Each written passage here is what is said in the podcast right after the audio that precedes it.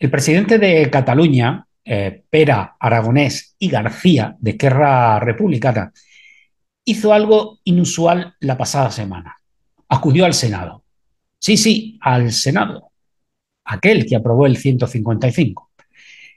Y lo hizo el mismo que lleva años despreciando a las instituciones del Estado y desobedeciendo las leyes que se aprueban en las Cortes Generales.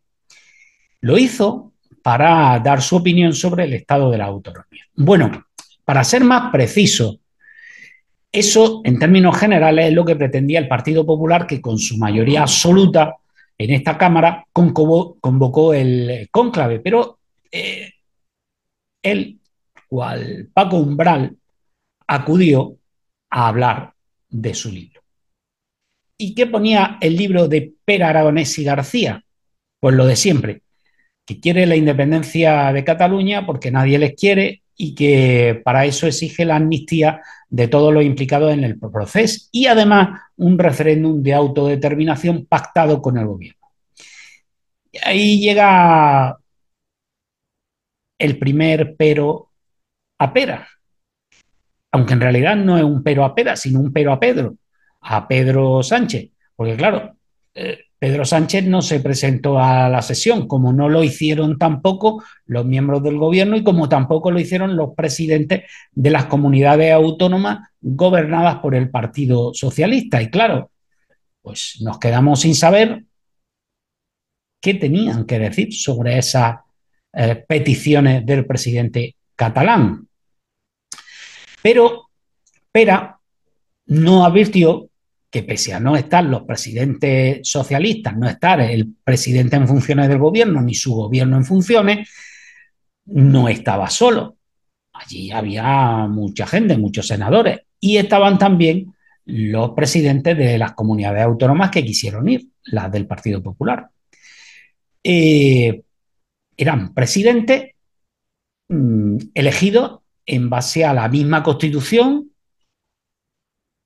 a los mismos estatutos, acogidos a esa constitución, a las mismas leyes electorales amparadas por esos estatutos, amparados por esa constitución, y en definitiva eran presidentes elegidos por los ciudadanos.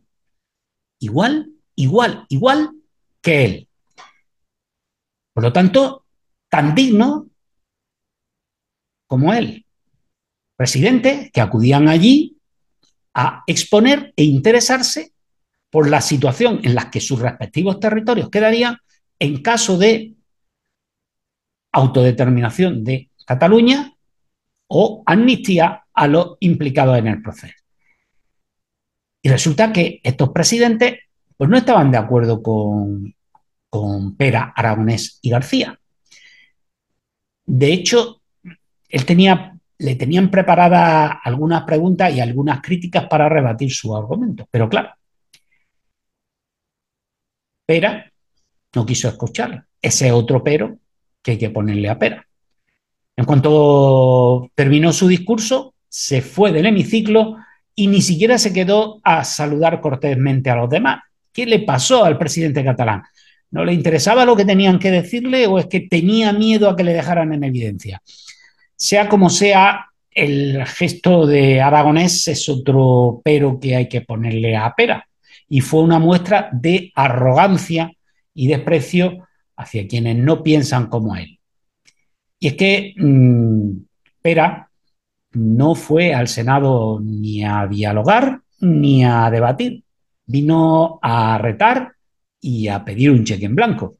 Dijo que quería una solución política al conflicto catalán, pero no ofreció ni garantías ni contrapartida. Pidió una amnistía para los implicados en el proceso, pero no asumió ninguna responsabilidad ni pidió perdón por saltarse la ley.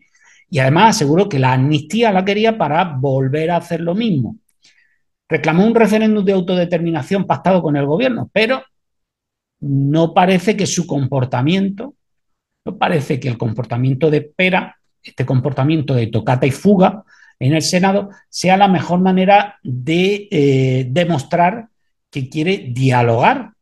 Tuvo la oportunidad de oro de escuchar qué piensan otros presidentes de su objetivo, pero sobre todo tuvo la oportunidad de responderle, de dialogar con ellos, de rebatirle, pero nada. Pero lo más curioso es que Pera parece ignorar la realidad, porque resulta que su apuesta independentista cada vez tiene menos apoyo, como lo demuestra que Esquerra Republicana y Junts bajaran en escaños en las pasadas elecciones eh, generales y algunos de los partidos independentistas catalanes que también estaban eh, en la Cámara Baja directamente han desaparecido. Y en la encuesta, el independentismo ha bajado por debajo del 50%. Así que quizá Pera debería escuchar a los catalanes y mm, adecuarse a lo que en realidad esto quieren. En definitiva, Pera vino al Senado con un pero, pero Pera se fue con otro, el pero de su incoherencia, de su soberbia y en definitiva del fracaso.